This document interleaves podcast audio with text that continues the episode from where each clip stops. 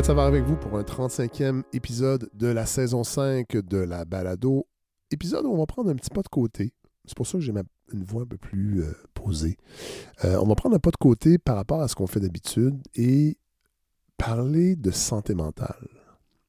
D'une façon, je crois, qu'on n'entend pas souvent parler dans les autres canaux médiatiques. Évidemment, nous, on a le luxe du temps, vous le savez, et il y a des sujets, parfois, qui prennent du temps à se déployer, euh, et on a ce luxe-là, et cet épisode-là va donc euh, participer de cette démarche que je tente parfois de mettre de l'avant, de, de laisser aller des sujets et de les, et de les, les exploiter en fait, de les laisser se déployer. Alors, c'est un épisode que j'ai organisé avec euh, le projet collectif en inclusion à Montréal. Euh, vous allez voir, c'est euh, vraiment, vraiment une réflexion intéressante sur le concept même de santé mentale, sur, euh, sur la maladie mentale, ce qui, est, ce qui est une maladie, ce qui ne l'est peut-être pas, comment on peut l'apprivoiser, comment on peut le vivre différemment, et va se joindre à la discussion dès le début, Nathalie Platte, la euh, chroniqueur au devoir, qui est psychologue également, et qui aussi s'inscrit dans cette tentative de réfléchir autrement la santé mentale et, le monde de la psychiatrie et de la psychologie.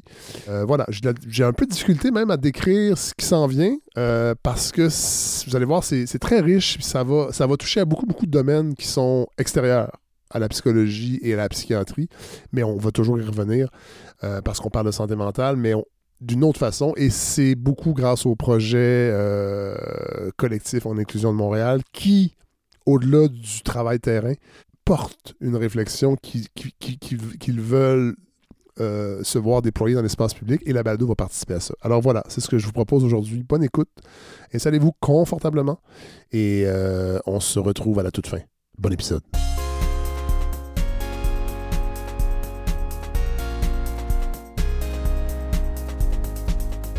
J'ai de la misère à mettre la table parce que je sais même pas si on peut dire santé mentale. On va le voir à la fin de l'épisode.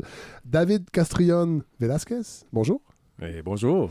Vous êtes le point de départ de cet épisode. Vous êtes, est-ce qu'on dit euh, directeur général? Oui, c'est ça, c'est ça le du projet collectif en inclusion de Montréal? Oui. Parlez-nous de cette organisation. Et bon, c'est un euh, organisme communautaire. Oui. On dit plus spécifiquement un organisme qui appartient à l'action communautaire autonome. Je pourrais expliquer ça veut On- dire oui, quoi? on va l'expliquer. Et bon, on est dans le domaine de la santé mentale. Et disons que si je parle de la mission, c'est la création d'espaces euh, qui permet que les gens se rencontrent de façon euh, inclusive. Oui. Donc, euh, on va... Et ça, ça se fait par les biais des projets collectifs. Oui. On va créer des projets Ça aussi, on va en parler tantôt. Mais il y a une réflexion derrière ça qui est intéressante. puis C'est pour ça que vous êtes là. puis C'est pour ça qu'on a organisé cet épisode-là avec le projet collectif en inclusion, qu'on va sûrement appeler au, au cours de l'épisode le PCIM, pour abréger. Mais vous n'êtes pas seul aujourd'hui parce qu'on a la chance d'avoir Nathalie Platte. Bonjour. Bonjour Nathalie, vous avez accepté Oui. de venir, de partir de Sherbrooke Mhm. pour venir sans savoir rien, je vous ai rien dit, mais je savais que vous, vous alliez vous insérer dans cette réflexion. Donc, les gens vous connaissent évidemment si euh, ils, euh, ils lisent Le Devoir. Vous êtes chroniqueuse depuis quelques années, Euh, c'est tout récent, là, 2021, septembre 2021. deux ans. Vous êtes psychologue, Mhm. donc formé à l'Université de Sherbrooke. Mhm.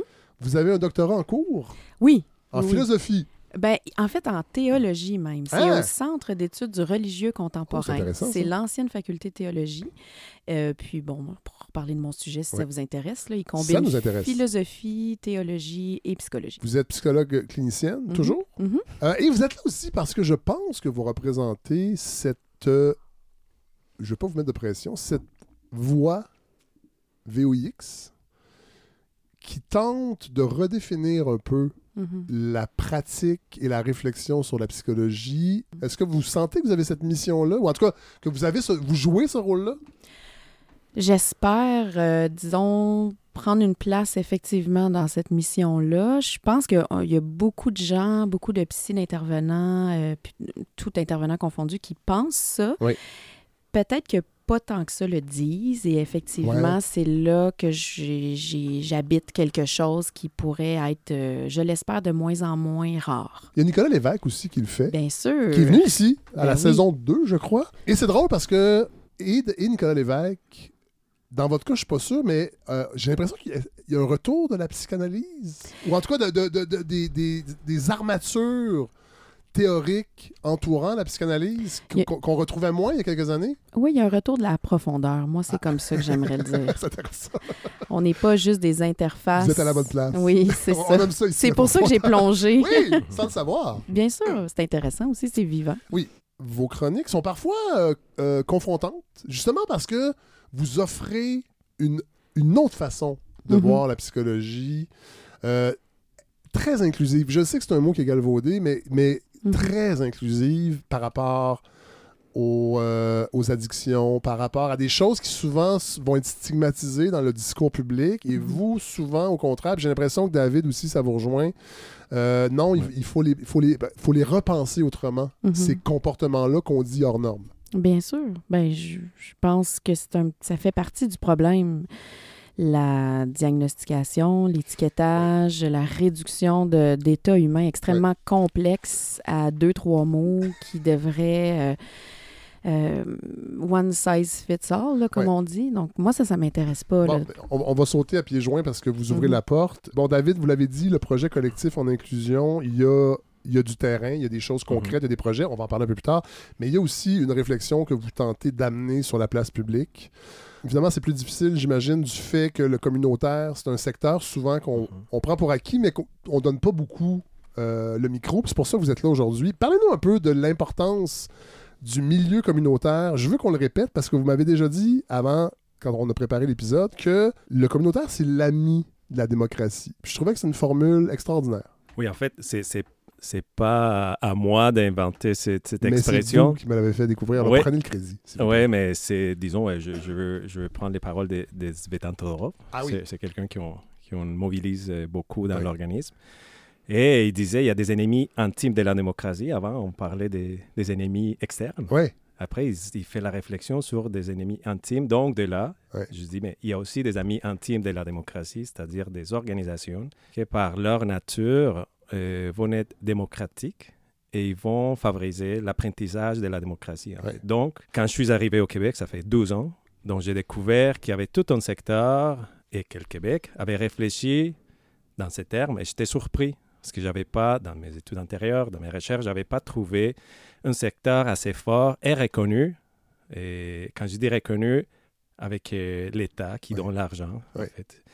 Public à, à un- des organisations autonomes, indépendantes de l'État. C'est- quand même original comme modèle. Mhm. Donc, je trouvais ça comme, hey, euh, vous avez réfléchi à ça, de donner à tout un secteur des organisations démocratiques, donner l'argent pour qu'ils soient autonomes et qu'ils soient écrits dans, Dans leur Dans- constitution. dans, oui, dans leur Ouais. constitution. Et c'est pour ça qu'on a l'argent. Ouais. Parce qu'on est autonome, on Oui. est démocratique, il faut fonctionner comme ça. Donc, je trouvais comme, hey, mais c'est... C'est très intéressant. Dans l'époque, on, on nommait ça en Colombie des, so- des, des- des organisations socialement intelligentes. Ah ouais, c'est intéressant comme, euh, Donc, comme ouais. appellation. Mais attendez, parlez-nous de votre parcours, justement. Mais en fait, euh, il y avait... Quand je fais des études, j'avais fait des études en, en communication, surtout avec un volet anthropologie de la communication. Et il y avait toujours la réflexion de euh, un contexte très individualisant, mais en Colombie aussi, en fait, occidental, où l'individu et, prend euh, toute la réflexion et la place. Donc, je me suis, euh, avec quelques collègues, dit comment faire pour influen- influencer certaines euh, représentations que nous avons de nous-mêmes.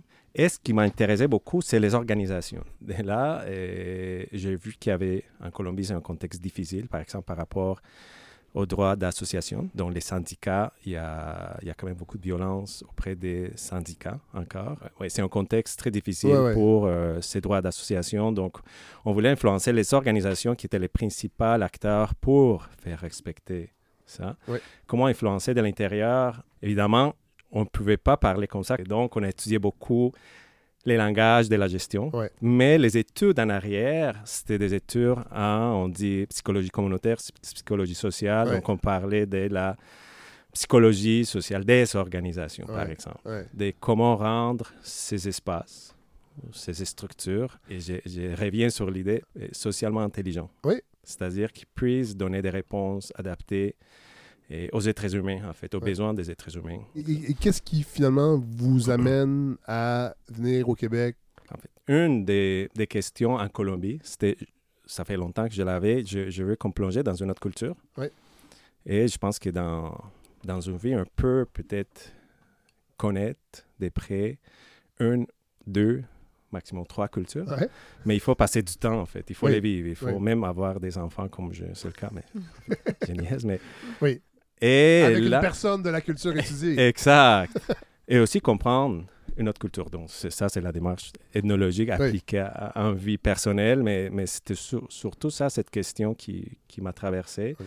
J'ai eu la chance de rencontrer dans mes études universitaires en Colombie des profs, c'est drôle parce que je raconte, des, des profs d'HEC Ah ouais. avec une vision très humaniste, très critique de la gestion. Dans, une, dans des études critiques sur la gestion. Donc, c'était des gens d'HEC qui, Ah ouais. Qui donnait des cours en Colombie avec d'autres profs de la Colombie. Donc, euh, c'était un groupe de réflexion intéressant pour, euh, de l'intérieur, faire des changements. Donc, euh, c'est là qu'en en fait, j'ai commencé à comprendre un peu le Québec, Ouais. ce qu'il y avait une histoire. Il y avait des gens qui avaient écrit sur les modes de gestion à la québécoise, bon, en Ouais. tout cas, qui les mettaient en contexte. Et ça, ça vraiment m'a intéressé, en fait. Après, j'ai connu une révolution tranquille. On parlait de révolution tranquille. Donc, en Colombie, c'est drôle. Écoutez, euh, qui a, qui a la possibilité de faire des révolutions tranquilles. Donc, ça, ça, ça m'intéressait beaucoup. Donc, euh, voilà, à un moment donné, j'ai dit, bon, je veux partir. Et le Québec, c'était une possibilité Concrète. concrète avec euh, des programmes qui existaient pour des travailleurs, en fait, Ouais. euh, qualifiés. Donc, vous arrivez en 2011, 2012 environ? 2011. Dans 2011. Et est-ce que le projet collectif en inclusion, le PCIM, existait déjà? Ça fait 40 ans. Ah ouais, OK, quand même. Oui, il y avait un autre nom. Oui. En fait, je ne vais pas les nommer parce qu'on essaye de plugger les nouveaux Oui, noms. Donc, Le projet collectif en inclusion. Inclusion à Montréal. Donc, ça fait 45 ans, en fait, que Ah ça oui, quand même, OK. existe. Et toujours dans une perspective, euh, je dirais à l'époque, alternative de la santé mentale. Donc, dans les dernières années, j'ai pu comme m'impliquer là-dedans et peut-être apporter ce que j'avais comme bagage. Parce que vous avez écrit, Nathalie, euh, le 8 mai dernier, Mhm. une chronique qui s'appelle La santé mentale n'existe pas. Mhm. Titre euh, accrocheur, mais qui, qui est ancré dans une réelle réflexion. Et je le sais que David, ça vous a vraiment. C'est venu vous parler parce que c'est une réflexion que vous avez Mhm. au PCM depuis, j'imagine, plusieurs années. Oui, en fait. Qu'est-ce qui est problématique? Avec même le terme, juste le terme santé mentale? J'y vais? Oui, Allez-y, vas-y. Nathalie.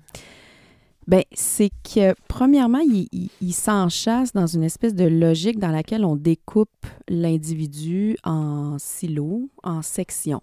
Euh, ça, ça fait partie de la novlangue euh, de gestion. hein. On- il y a Roland Gori, un philosophe que j'aime bien, qui dit qu'on est réduit à nos dimensions médico-économiques. Je rajouterais légal aussi. Ouais. Donc, euh, c'est là-dedans que toute la réflexion sur la santé mentale s'inscrit, en fait. Ouais. Donc, ça devient un sujet séparé des autres. Euh, et bon, moi, j'ai eu un épisode de maladie physique. Euh, J'ai déjà eu un cancer. J'ai traversé un, un parcours oncologique et ça m'avait frappé à quel point, simplement dans la santé physique, j'étais à un étage un bras, à un étage un sein. J'ai eu un cancer du Ouais. sein, à un étage un cœur. un Et je n'étais. De, cette façon-là, je perdais ma qualité de sujet quand je passais beaucoup de temps à l'hôpital Ouais. parce qu'on pouvait m'appeler, bon, j'avais un matricule que je connais par cœur, Euh, on pouvait appeler mon nom. Euh, matricule? oui, juste, juste ben, le terme? oui, ben, un, numéro de carte Ouais, d'hôpital. hein, moi, j'ai- moi, matricule. j'ai dit matricule. Ben, je trouve que ça, ça, ça marque les, les imaginaires avec tout ce que ça peut ouvrir.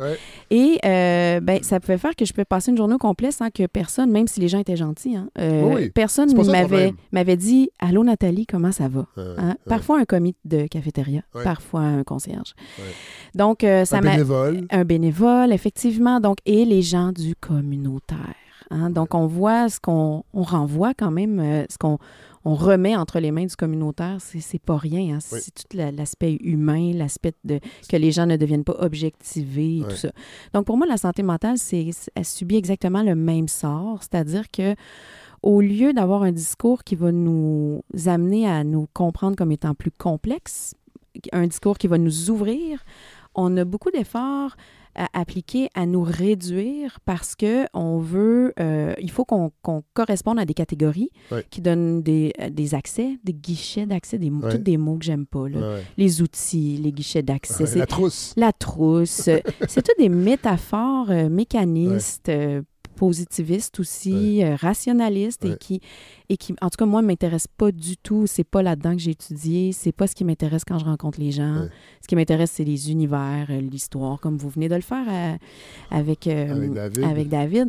Donc, euh, c'est pour ça que le terme santé mentale, euh, ben, il est réducteur. Oui. Donc, ça veut pas dire qu'on n'a pas le droit de le dire. Moi, je Oui. pense qu'il faut parler la langue courante oui. pour accrocher, puis après ça, ouvrir. Mais Nathalie, vous faisiez allusion dans votre chronique à une autre chronique de Christian Vézina. Je pense qu'il avait écrit euh, lors de la semaine Oui. de la santé mentale. Puis vous disiez que c'était vraiment intéressant, euh, avec des petites réserves sur la, la biochimie du Oui. cerveau. Ben, ça, on pourra y revenir. Ouais. Mais vous parliez de l'OMS, la définition de l'OMS. Ouais. Et vous étiez euh, fâché. Ah oui.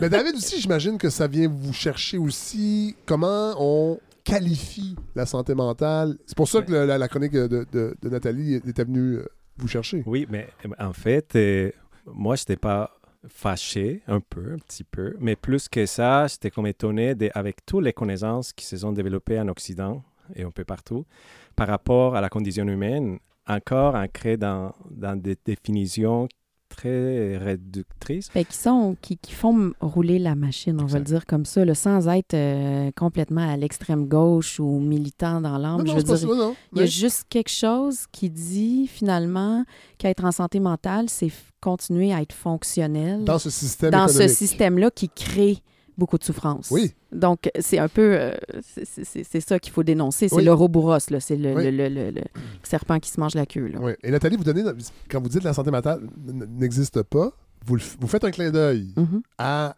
une grande figure mhm. de la psychologie? La psychanalyse. La psychanalyse, ouais, qui la est? psychiatrie. Donald Winnicott. Parlez-nous de lui parce que, euh, dans le fond, le clin d'œil, c'est une, euh, une, une, une saillie qu'il a lancée en 1943. Un bébé, ça n'existe pas. Oui. En fait, ce qu'il voulait dire, c'est que ça n'existe pas en soi. Il faut le rattacher. Oui. Ouais. Il, Donc- il est immergé dans la matrice maternelle. Donc là, il y en a qui m'ont écrit pour dire c'est pas vraiment ça qu'il a dit. Il a dit Bon. il n'existe pas seul. Mais c'est vrai, c'est pas. There is no such thing as a baby. Bon. C'est ce qu'il a dit, mais vous comprenez que Oui, j'écris oui. dans le devoir, je peux pas écrire en anglais. Non. Donc, j'ai- fait une traduction libre, mais effectivement, j'ai pris le parallèle parce Ouais. qu'on on étudie toujours le bébé comme s'il était seul euh, quand on parle de santé mentale. Ouais. Et donc, c'est non, il est dans la matrice sociale, Ouais. Euh, communautaire, et donc on ne peut pas le réfléchir comme une unité euh, à part. Oui, mais, euh, oui, en fait, pas juste, mais il y a beaucoup de connaissances qui s'est développées autour de- du bébé, en fait, et du développement des bébés. Et on en, en fait, on voit, si on prend une conception de la nature humaine, Oui. comme c'est des êtres hyper sociaux. Oui. Ça veut dire quoi? Un bébé, ça n'existe pas tout seul, même pour être quelqu'un. Pour être quelqu'un. Il a besoin des autres. Oui, tous. Oui. Donc, euh, quand je dis tous, euh, oui, encore Exact. là. En fait, j'ai besoin des autres et des espaces dans lesquels j'interagis pour sentir que j'existe. Mhm. Donc, c'est... c'est- c'est- On parle de santé mentale, juste au terme mental. ah, Ouais. c'est un- c'est une des- en fait, c'est une des questions qui ont- parce qu'on parle souvent de santé mentale, Parce qu'on prend pour acquis ce mot-là, Oui, mais exact. derrière le mental, puis même qu'au Québec, c'est devenu, avec euh, les boys, euh, la dureté du mental. Non, mais c'est devenu un mot, un mot presque fétiche. Puis on oublie que derrière ça, euh, en fait, la définition, elle, elle, elle tombe pas du ciel. là. Elle, elle est un peu arbitraire. Et il y a plein de choses qu'on peut inclure dans, dans cette idée-là de mental. Vous voyez, c'est que, oui, on utilise beaucoup le mental, mais après, on posait la question, ça veut dire quoi mental? Quand tu dis santé mentale, qu'est-ce qu'est-ce que ça veut dire mental? Donc, des fois, les gens, donc, je, sais pas, je parle dans des, dans des comités institutionnels, et c'était comme... En fait, la, la question même n'est pas comprise. Mhm. Qu'est-ce que vous voulez dire par mental? Ouais. Ah, OK, mais où? Est-ce que c'est le cerveau? Est-ce que c'est le cerveau? Est-ce que c'est le cerveau dans un corps? Est-ce que c'est le corps dans le cerveau et le corps dans un contexte, dans un environnement? Est-ce que c'est une émergence de tout ça? Donc, Est-ce que le mental est en nous? est-ce que dans nous, est-ce que Ou- c'est C'est l'interaction, l'émergence de l'interaction des êtres, des êtres humains, qui sont des êtres vivants, qui sont toujours placés dans un contexte spécifique, dans des interactions, qui, il y a une émergence de ça. C'est Ouais. ça? Et en Occident, on a la misère à réfléchir dans ces termes. Vraiment, c'est difficile parce que la socialisation a été, il y a un soi, ça vient de loin en fait. Ouais. Il y a un soi qui vient de Dieu, en fait, une âme. Et une autre chose, c'est le corps. Donc, euh, le soi est comme quelque chose qui vient de Dieu. Après, on l'a, on l'a je pense, la laïcisé, on peut Oui, dire sauf que, sauf que les traces. Sais, c'est- ce serait naïf de penser qu'il reste plus de traces de cette origine-là hein, qui vient d'en haut, même si on se dit laïque. Il y, a- y y des patterns. J'imagine que vous le voyez Ben en, oui. en tant que clinicienne aussi. Ben, il y a toute une théorisation même de la psychanalyse qui s'est intéressée à ça aussi. Je pense à, à Carl Gustav Jung, qui est un psychanalyste qui est un Oui. petit peu plus flyé que Freud. Oui, Euh, il puis est beaucoup les rêves. Ouais, il aime- euh, Freud aimait beaucoup les rêves aussi, mais Jung, Oui. disons qu'il aimait, il, parlait d'inconscient collectif. Oui. Lui, il a cherché les arcanes qu'on trouvait dans toutes les sociétés. Oui.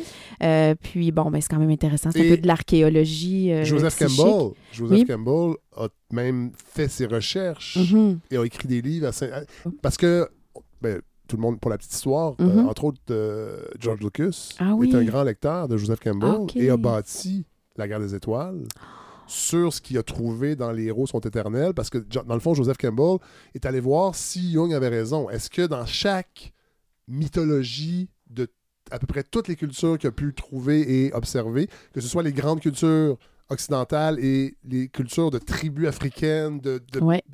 il s'est rendu compte qu'effectivement, il y a à peu près toujours les mêmes patterns. Mhm. Euh. L'orphelin, parce qu'il a perdu ses parents, est capable d'aller chercher sa quête, est souvent aidé d'un vieillard qui, lui, possède le savoir, mais doit seulement aider. Bon. Et après ça, revient dans son village avec les nouvelles. Bon. Et il s'est rendu compte que c'est très, très, très présent. Donc, l'intuition de Jung était Ah, wow. intéressante. Et Lucas Mhm. est tombé sur ces euh, livres-là et a écrit Star Wars. Et Donc, il, il faut tuer le père. entre autres. oui, mais voilà, tout à fait, tout Oui. à fait. Et c'est pour ça que ça, pour ça que ça marche fort ces films-là, Mhm. c'est qu'ils viennent, ils viennent jouer sur des cordes qui sont Ouais. très, très, très profondes. Oui.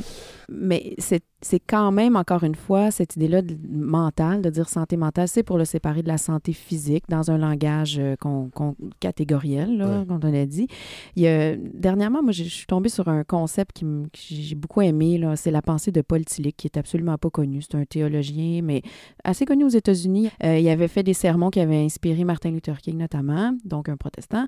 Et euh, lui, il parlait de euh, la rationalité ontologique versus la rationalité technique. Puis il disait que finalement, euh, de l'Antiquité jusqu'au, jusqu'à Descartes, Oui. la rationalité, c'était quelque chose d'ontologique. Donc, ça incluait les dimensions spirituelles, Oui. émotives, esthétiques, Oui. affectives. On pouvait être complètement dans le champ de la rationalité, mais en parlant de toutes ces dimensions-là. Et l'aspect cognitif n'était qu'une des dimensions parmi les autres. Avec le je pense, donc je suis, et tout ce qui s'en est suivi.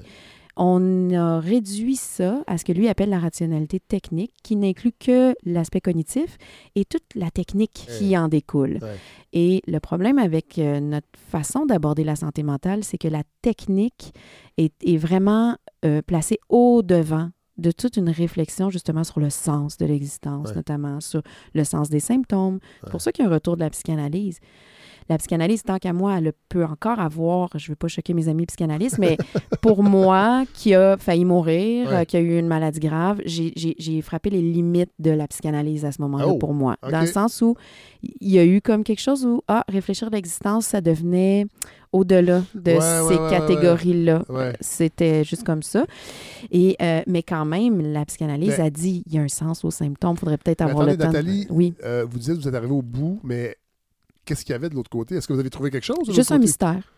Juste un mystère. Ah ouais. Juste dans le sens, quand je dis j'arrive au bout, c'est pas j'ai fait le tour non, du non, tout. non. Mais j'avais moins envie de réduire déjà. Déjà, euh, la psychanalyse dit il y a un sens sous le symptôme, Ouais. on va s'y intéresser. Quel Ouais. est-il? Pendant mais- des années. Pendant des années, mais il y a quand même des catégories dans le fond de la tête. Ah, Ouais. ça doit être les dips. Ah, ça doit être Ouais. ah, tata. Bon, on les connaît, là, les grandes blagues sur euh, ta Oui. mère t'a pas allaité. Bon, Oui, tout ça. oui, oui. Et, et c'est très intéressant, sauf que ça reste quand même des catégories. Et là, moi, j'aime mieux être dans une posture plus phénoménologique, euh, hein, c'est-à-dire euh, euh, une espèce de Bon, retour aux pour les- choses elles-mêmes. Pour là. les mortels qui nous écoutent, euh, Je peux essayer une... euh, Vas-y. hein? Mais- mais tu peux lire Proust. Oui, oui. la Madeleine. phénoménologue. hein, on commence Voilà. avec ça, puis euh, je sais pas combien de pages après. Oui.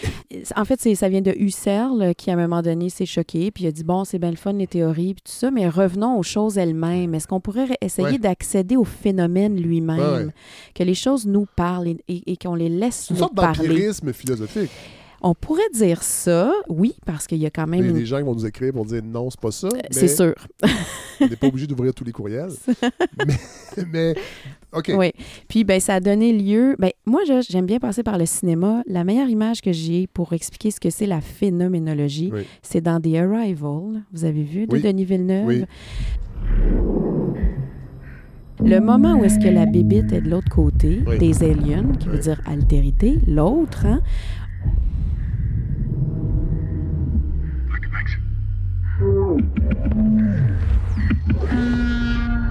On a un paquet de présupposés sur l'autre, hein, parce qu'on a présupposé, alors qu'on les connaît pas pantoute, qui sont dangereux. C'est pour ça qu'on les met de l'autre côté Oui. d'une vitre. Vrai.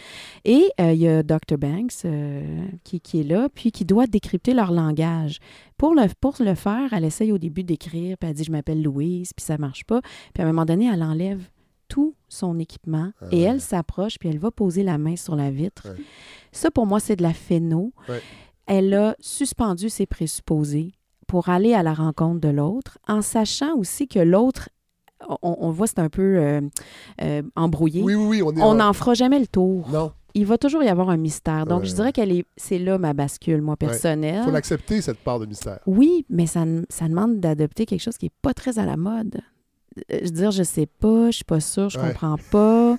Euh, ça m'intéresse, je suis très, très, très curieuse, mais j'ai aucune idée, tu sais. Puis c'est ça, en fait, qui va finir par faire son travail Ouais. chez l'autre personne. En fait, il y a plein de choses qui sont dites, disons, par rapport, à, je reviens un peu, plus que la phénoménologie, psychanalyse, mais quand même, même dans la psychanalyse, il y a, il y a quand même plusieurs euh, regards sur la psychanalyse. Il y a une psychanalyse relationnelle, par exemple, qui a Mhm. dit, mais ça, ça doit se réfléchir pas juste à un, à deux, La, la psychanalyse plusieurs. intersubjective. Oui, intersubjective. deux. donc, oui, Mm. exact. Donc, c'est une autre façon de comprendre. Il y a des liens avec la phénoménologie, de Mhm. effectivement aller à la rencontre de l'autre et le regarder, en fait. Elle est, est avec lui. Et surtout, il y a comme une prise de, de position sur euh, si on est. Ça veut dire quoi qu'on est des êtres sociaux? Oui. Mhm. Qu'est-ce que ça veut dire? Mhm. Donc, c'est est-ce que on a un organe, il y a, il y a Thomas Fox, c'est, un euh, psychiatre, philosophe allemand qui va dire, euh, bon, notre cerveau, euh, c'est hyper social dans le sens qu'il fonctionne parce qu'il y a d'autres cerveaux. Sinon, ça ne marche pas. Mhm. Et il se recrée parce qu'il y a d'autres de nous-mêmes. Donc, si on prend les conséquences de ces constats, en fait, et on va réfléchir au mental autrement. Mhm. Et de là, la, la- la phénoménologie, en fait. Mhm. de dire, je suis toujours dans une relation avec le monde qui m'entoure. Oui. En fait, et que c'est pas juste extérieur, que je l'intègre dans moi, Ouais. que je les porte dans moi, et l'autre aussi. Donc, et c'est, on peut le dire, et ça sonne facile, mais après, les- les- les- vraiment les vivre, il y a, il y a un apprentissage, mais que je, des communautés Oui. qui les font, en fait, qui les vivent, qui les traversent. Pour nous, je pense, occidentaux, c'est un peu plus difficile Oui. de, de- de- de voir cette connexion, pas plus, et plus que connexion, c'est qui nous traverse des autres, et qui en est Mhm. fait des autres. Euh, David, je veux qu'on parle d'un truc qui m'a euh, qui m'est resté au, au travers de nos discussions. Vous avez dit qu'il faut jamais oublier que le problème psychotique peut arriver à n'importe qui. Pas, pas, pas qu'il faut vivre avec une épée de Damoclès tout le temps, mais c'est vrai que de par le discours de les gens qui ont des problèmes de santé mentale, ils sont à part, ils doivent régler ça eux-mêmes parce que le côté d'in- chaque individu, dans le fond, doit s'occuper de sa santé mentale. C'est un peu ça le discours ambiant. Actuellement, oui. Oui, et qu'il y a des gens qui ont des problèmes de santé mentale, puis il y en a d'autres qui en ont peut-être, qui en auront jamais. On, on dirait que c'est un peu ça qu'on, en filigrane qu'on nous dit. Il peut y avoir de l'hérédité, il peut y avoir les comportements, les choix qu'on fait. Mais il y a traversé l'existence aussi qui a tendance à faire souffrir des fois. Oui, mais David, vous, vous, vous avez dit ça à un moment donné, il ne faut pas l'oublier, ça peut... Et on n'est pas équipé socialement pour prendre en compte cette donnée-là que oui, tout le monde peut souffrir éventuellement. Mais, mais, mais en fait, j'ai j'ai fait une nuance quand on dit euh, un problème psychotique, ça peut être un événement psychotique. Oui. Oui, oui. C'est pas nécessairement un problème. Non, non, non, C'est- moi-même, j'ai peut-être pas utilisé le bon mot, mais un événement. Oui, il y a un événement psychotique qui peut être très problématique Mm. et je- moi, je les rattache au contexte vécu. Disons, il y a des communautés pour lesquelles les événements psychotiques prennent une toute autre signification. Ouais. et la personne répond tout autrement à ce qui est vécu. Disons, il y a des communautés qui vont dire Hey, ça, il est en train de nous dire à nous quelque chose. Ouais. Donc, c'est un symptôme de. Et vous donniez de- l'exemple en Colombie? Oui, à, disons, la communauté on- qu'on a, qu'on a étudié un peu, à la communauté Ambera, Oui. et, et parmi d'autres, en fait, Oui, qui oui. font des pratiques, ils vont dire, et ils, ils se sentent concernés parce qu'il y a. Mm. En fait, c'est pas juste, ah, cet individu a quelque chose, Oui. c'est c'est cet individu est en train de nous dire quelque chose. Mm. D'ailleurs, c'est pas juste des communautés, il y a, il y a un- il y a un philosophe psychologue en Argentine, euh, euh, Enrique Pichon Rivière, Oui. qui va dire, il va créer une technique de groupe opérationnel, op- groupe opérationnel. Il va dire, euh, dans un groupe, il y a quelqu'un qui va nommer la chose que personne nomme. Et ça va être les fous, en fait. Mais c'est quelque chose qui nous appartient. Donc, c'est le groupe qui a une maladie. Et c'est lui qui va la nommer. Donc, disons, dans ces communautés, ils vont dire, hey, il y a quelque chose qui ne marche pas dans notre communauté. Il faut faire quelque chose ensemble pour Mhm. régler nos enjeux. Mhm. Ça, c'est une autre vision, en fait. Comment e- expliquer la détresse, Ouais. l'expression du mal-être que quelqu'un peut vivre? Donc, Ouais. C'est pour ça que c'est confrontant finalement si on change notre façon de regarder l'autre souffrant, c'est qu'il nous révèle nous-mêmes.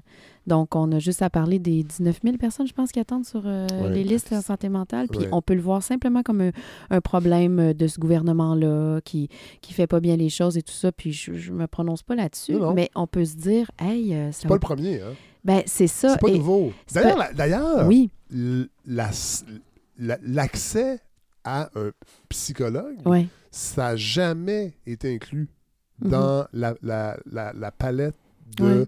soins universels. Ouais.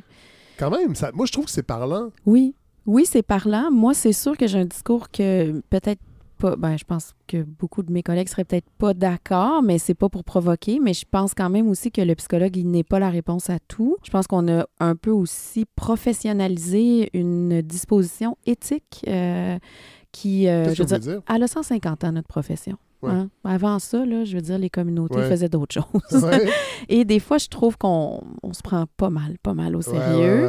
Euh, mais je veux pas. Hein. Il y a des revendications en ce moment qui sont pour euh, les, Qui sont les- légitimes. ou qui sont légitimes, Oui, surtout qu'on les a fait étudier plus longtemps maintenant, Oui. puis qu'on a restreint l'accès à la profession d'une façon. euh, c'est devenu une profession un peu élite quand Tout à fait, même. Hein. Tout à fait. Je veux dire, ma profession n'est pas dans le réseau public. Puis je veux dire, moi, je l'ai quitté le réseau public aussi, donc je suis pas dans l'accusation, mais j'ai quitté le réseau public parce que je travaillais au scolaire et que je, me, je voulais euh, installer une salle de thérapie par le jeu dans un milieu Ouais. scolaire, Ouais, ouais. comme j'étais un peu ouh, oui, je me suis carrément fait dire, mais je me suis fait dire ça n'a pas sa place au scolaire. Ouais. Et moi, tout ce que je voulais, c'était faire autre chose que juste passer des tests pour diagnostiquer et aussi prendre ce temps-là, une fois par semaine, euh, 20 minutes, pas obligé une heure, à revoir euh, des enfants que je voyais dans un... J'étais dans un contexte très défavorisé. Et je voulais juste offrir ça, cet espace-là où je te vois à toutes les semaines. 15 minutes, puis on va jouer ensemble. Ouais. Mais essayons de, de, de, de faire passer ça auprès de direction, Ouais, auprès... Bon, puis elle avait été le fun, elle m'avait laissé le faire, mais bon, à un moment donné, euh, au bout de 4-5 ans, à tenir ça, au bout de moi, je sais qu'il y a beaucoup de psychologues qui, sont, qui ont quitté le réseau pour ces oui, raisons-là. Pas, pas seulement. Pas juste pour les conditions salariales. Non, c'est ça. Il faut Mm. quand même être. euh, Mais c'est drôle, tantôt, euh, il y a quelques instants, vous avez dit ah, ça fait... la profession est jeune quand même, elle a 150 Mm. ans. Avant. Mais qu'est-ce qu'on faisait avant, justement? Ben, il y avait la religion, notamment, Ouais. avec ses défauts et ses forces, Ouais. mais il y avait la communauté. Les Ouais. gens étaient plus reliés les uns aux autres. Puis je suis pas en train de dire que c'était merveilleux, puis je suis Non, pas non, dans la nostalgie. Mais- Mais... la solitude, c'est un immense problème. hein. Il y a des données qui disent que ça revient sur le plan de la santé physique à fumer, je sais plus combien de cigarettes Ouais, par jour, euh, augmente le risque de, de, de- de maladies cardiovasculaires. Donc, on est isolé et là, on est malade de ça. Et au lieu de le prendre comme ce que David euh, nous expliquait tout à l'heure, euh, un reflet d'une société malade, Ouais. ben, on va comme chercher à répondre à ce problème-là en prenant les mêmes outils qui ont créé le problème Et les ramener dans le, ce que doit être la bonne façon dans le d'être. fonctionnement, C'est-à-dire de s'insérer dans ce système économique productiviste. euh, participer. Et Ouais. d'ailleurs, vous parlez de communauté, on l'oublie souvent, ça a été- c'est de plus en plus documenté, mais on parle beaucoup de complotisme depuis que la Mhm. pandémie euh, a émergé. Avant ça, il y en avait, mais c'était, on sentait que c'était isolé. On parle beaucoup de, de groupes d'extrême droite, entre autres, qui sont en montée. Puis derrière ça, moi, j'ai l'impression qu'il y a énormément, au-delà des positions politiques de ces groupes-là, il y a ce désir de la communauté. C'est-à-dire que c'est souvent des gens qui se sentent pas inclus dans la communauté où ils sont. Et là, ils découvrent via les réseaux sociaux, via d'autres parcours, une communauté. Ouais. Et c'est ça qui les tient ensemble. Mhm. Et ce qui explique pourquoi on a, on a discuté à comprendre qu'aujourd'hui, des gens pensent que la Terre est plate. Mhm. Je pense que même sont sont pas convaincus, mais il y a une communauté de gens qui ont envie de penser autrement. J'ai l'impression qu'il y, a- il y a quelque chose à les gratter, là, Oui. David. Oui, en fait, euh, j'aime bien, euh, je reviens à Todorov, même euh, Flao, en fait, c'est un autre euh, philosophe français que j'aime beaucoup, en fait, qui va parler beaucoup du sentiment d'exister. Oui. Donc, il fait une différence entre les sujets connaissants et les sujets existants. Et des fois, on va analyser les problématiques avec cette optique de, ou ces lunettes des sujets connaissants. Donc, Ouais. qu'est-ce qu'il dit? Oui.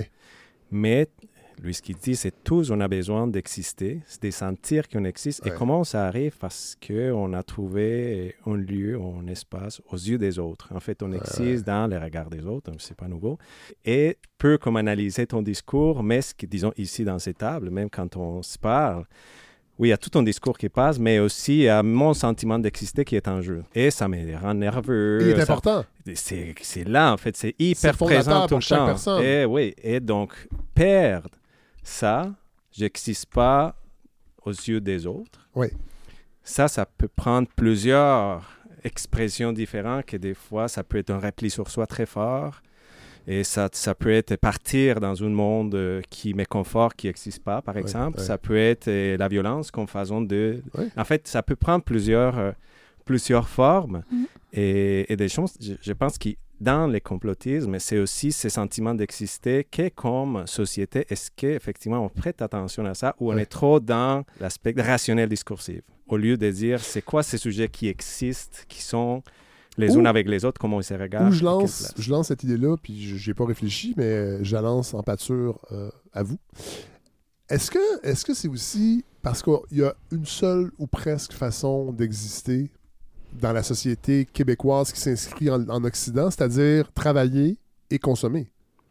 Si, si tu t'insères pas là-dedans, ça peut être un peu plus que ça, mais j'ai l'impression que si on, on sort de ça, on n'existe à peu près plus.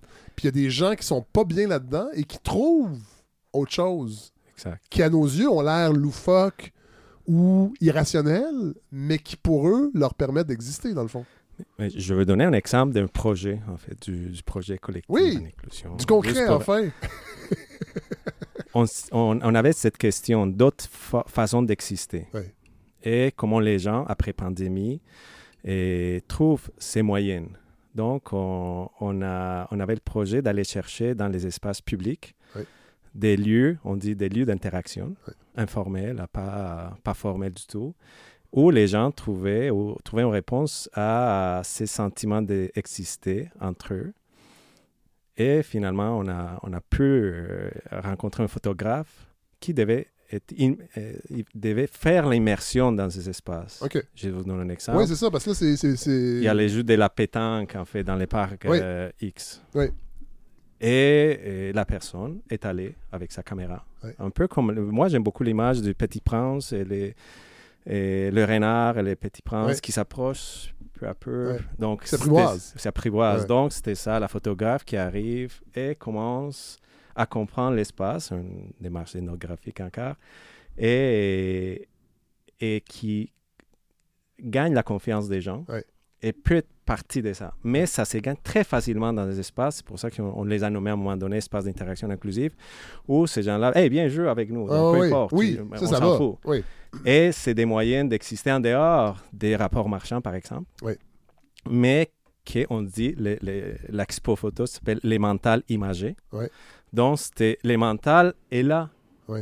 dans ces espaces, il s'épanouit parce qu'on joue ensemble de quelque chose qui nous dépasse, qui est en dehors de nous. Et on voulait aller à la rencontre de cette idée du mental Ah dans le concret. En fait, et ça se voit dans le parc et partout, mais des fois est tellement présent, tellement évident qu'on ne le voit pas. Ouais, ouais, ouais. Donc on se dit, mais elle est là, Ouais. et la personne l'a- a pu la capturer, en Ah a ouais, pris en photo, et on voit les interactions et un mental qui est là, en Ouais, fait, ouais. qui émerge. Et Bon, c'est mais super beau. C'est super beau. Puis des fois, c'est tellement. Tu sais, il y a une simplicité quand même là-dedans, même si euh, je je suis pas en train de dire qu'il n'y a pas eu beaucoup de réflexion pour mener à ça, mais des fois, c'est presque trop simple pour ouais, plaire au langage courant. ouais. Euh, mais il y a beaucoup une démarche de revalorisation dans ce que vous faites. Donc, c'est ça, vivre. Vivre, c'est jouer. Ouais. C'est avoir accès à des beaux lieux. Euh, L'esthétisme en fait partie. là. La santé mentale, c'est pour ça que je, je pense que je suis dans cet article chronique-là que je disais, la santé mentale ne devrait même pas avoir une semaine, elle devrait traverser toutes les autres semaines. Oui. Parce que la pauvreté, on parle de santé mentale. Parce que l'injustice, on parle de santé mentale. Donc, c'est un peu comme si on Mais- mais la condition humaine. Mais Nathalie Plate, on a un Mhm. discours, je pense, Puis il vient. Puis là, je veux pas mettre en cause ce gouvernement-là précisément parce que c'est des années et des années de Mhm. gouvernements successifs qui sont à peu près toutes dans la même allégeance. Mais on a l'idée que ben, la pauvreté, dans le fond, si les gens se retroussent un peu les manches puis qu'ils travaillent, on, on- on- on- on maintient cette illusion qu'on peut changer notre. notre tu sais, il y a une mythologie autour Mhm. du système économique que dans le fond, si tu travailles fort, Mhm. puis ça marche souvent, effectivement, quand tu travailles fort à quelque chose que tu veux, mais puis si tu y réussis pas, c'est un peu ta faute. Ben, c'est un peu comme si on est, pour parler jungien un peu, là, on est dans le mythe d'Apollon. Puis c'est le seul mythe qui domine tous les autres. Ouais. Mais il y a d'autres manières de vivre puis de traverser Ben, on la vie. espère Mais que c'est oui, possible, mais ces quand- pour revenir à ce que vous disiez tout de suite, euh, effectivement, quand on dit ben c'est ça vivre, ça doit être une seule chose, ben ce qui retrousse retrousse de manière moins heureuse, Ouais. disons-le Ouais, comme ouais, ça. Le contenant collectif est tellement restreint que ça déborde. Puis ça déborde dans nos rues, euh, ça déborde, ça déborde euh, dans, dans les psychoses, dans les urgences. Dans, et, et- et pour moi, j'avais déjà écrit une chronique il y a très, très longtemps qui s'appelait Les baleines échouées. Puis pour moi, c'est un peu ça, le- les problèmes de santé mentale. Euh, Christian Vizina a parlé du canari dans la mine. Oui. Moi, j'avais parlé des baleines échouées un peu comme si c'est ces espèces de gros ma- mastodontes-là qu'on a négligés dans les profondeurs et qui, là, euh, jonchent nos plages. Ouais. Et Ils sont dans notre nous- face. ils sont dans notre face et nous renvoient à quel point on a un problème systémique euh, vraiment ouais. par rapport à notre manière de, de, de réfléchir à ça puis de- Ouais. de, de, de l'adresser aussi. Mais, mais- mais je- je, viens, je, je- je veux nommer en fait, parce que des fois on dit, ah, le travail, ça va nous amener à quelque chose. Donc c'est les moyens aussi des reconnaissances ou des... Oui. Il faut arriver à, à trouver ces moyens, Pour vont- exister aux yeux Exact. des autres. bah, parce que c'est ça ce qui nous a Moi, dit. moi, ce que je fais, on dit souvent, qu'est-ce que tu fais de bon? Qu'est-ce que tu fais? C'est quoi tes projets en ce moment? Qu'est-ce que tu fais? Et peut-être, oui, ouvrir des possibilités, des, des moyens d'existence en fait. Des, Autres. Autres Ouais. qui sont moins excluants. Qui Euh, doivent pas passer par une dépression pour pouvoir euh, habiter la vie autrement. Ouais, ouais. Puis il y a des gens qui vont être en arrêt de travail parfois, puis qu'il y a un moment où les symptômes se sont un peu apaisés, puis là, ils vivent une grande culpabilité de ne pas être déjà retourné au travail si le médecin a été le fun, puis qu'il leur a laissé un peu de temps. ouais. Ben, alors que c'est là que le travail commence, la réorganisation intérieure commence Ah ouais. pour éventuellement voir. Parce que à chaque fois qu'il y a eu un crash, euh, ben en fait, moi, c'est- mon acte de foi. Là. Ouais. Il y a souvent des cadeaux, là. il y a vraiment des trésors euh, d'avoir souffert. euh, puis je ne suis pas du tout dans le judéo-chrétien quand je dis Non, ça. Mais il y a un cadeau d'être allé au fond de l'eau puis de revenir avec un petit trésor. Faire, hey, finalement, j'aime pas ça, ce job-là. Puis je vais, je vais faire, je l'ai trouvé là, le courage pour faire un changement ou le courage d'être finalement. Ça, ça me parle énormément. Euh, parce que c'est ça que j'ai vécu, moi, à la fin de La soirée est encore jeune, émission extraordinaire. Que, puis on a parlé juste avant de commencer à enregistrer pourquoi j'ai créé la, la- la balado, mais il y a eu ce moment-là où euh, tu as l'impression que ton le projet, cette émission-là, que j'aurais jamais rêvé jeune, un jour je vais faire ça, je peux pas l'imaginer tellement que c'était le fun. Les gens t'aiment, les gens t'écrivent, les gens t'arrêtent dans la rue, ça arrête jamais, mais t'es pas bien Mm. malgré tout. Tu sais pas pourquoi. Puis là, il y a l'alcool là-dedans. J'en ai déjà parlé dans d'autres formats avec Dominique Tardif il y a pas si longtemps. Puis bon, puis là, l'alcool aussi, puis ça, je pense que ça rejoint beaucoup de gens. Euh, l'alcool sert un peu à, détourner ton attention de ce qui se passe à l'intérieur. Puis ça te permet de fonctionner aussi, il faut quand même le dire. Te permet de continuer à fonctionner dans une situation qui. Puis sauf qu'à un moment donné, il y a cette chance-là. Puis moi, c'est arrivé, c'est une petite voix un matin qui m'a dit Tu sais que tu peux lâcher. Puis c'était vraiment un chuchotement intérieur. Je vais, je vais toujours m'en rappeler de ce moment-là. Puis ça a été Ah ben oui, j'avais jamais pensé à ça. Je sais que ça a l'air niaiseux Non, c'est magnifique. comment je, comment je le formule? Parce que tout le monde peut faire ça. Dire, ben oui.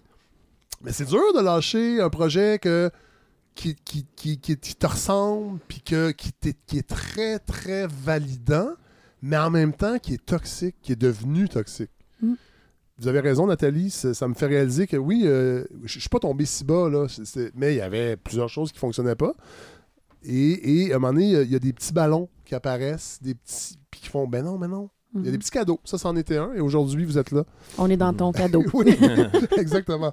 Hey, je veux qu'on parle des assises un peu euh, théoriques parce qu'on en a parlé avant de préparer l'épisode, euh, David.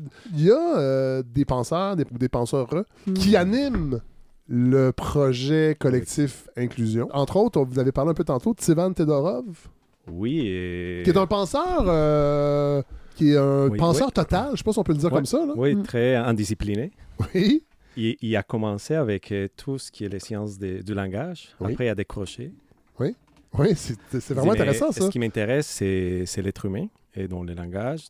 Lui, euh, je l'ai trouvé, il s'est dit modéré, mais très critique à sa façon, Oui. modéré. Et surtout, euh, en fait, ça ça- ça m'a permis de, de comprendre beaucoup euh, notre façon d'être euh, en Occident. Voilà, il a pensé beaucoup à l'humanisme L'humanisme critique. l'humanisme critique. Et il va s'intéresser surtout à la modernité et les différents systèmes, il les nomme comme ça, systèmes de pensée en Occident, qui des fois sont très contradictoires. Donc, il va aller, par exemple, à la base de chaque système de pensée, c'est quoi leur conception d'être humain? Donc, est-ce que c'est une conception individualiste, pas dans le sens moral, dans, la- dans le sens de c'est quoi le phénomène? Encore une Donc- fois, on y revient au phénomène. Donc, il va se demander c'est quoi la conception ou les conceptions occidentales de, de l'être humain. Donc, il va, il va se dire bon, il y a les individualistes, il y a les conservateurs, il y a les conservateurs critiques, il y a les humanistes na- naïfs. Donc, il va explorer un, c'est quoi la conception d'être humain? Deux, c'est quoi la morale qui suit? Ouais.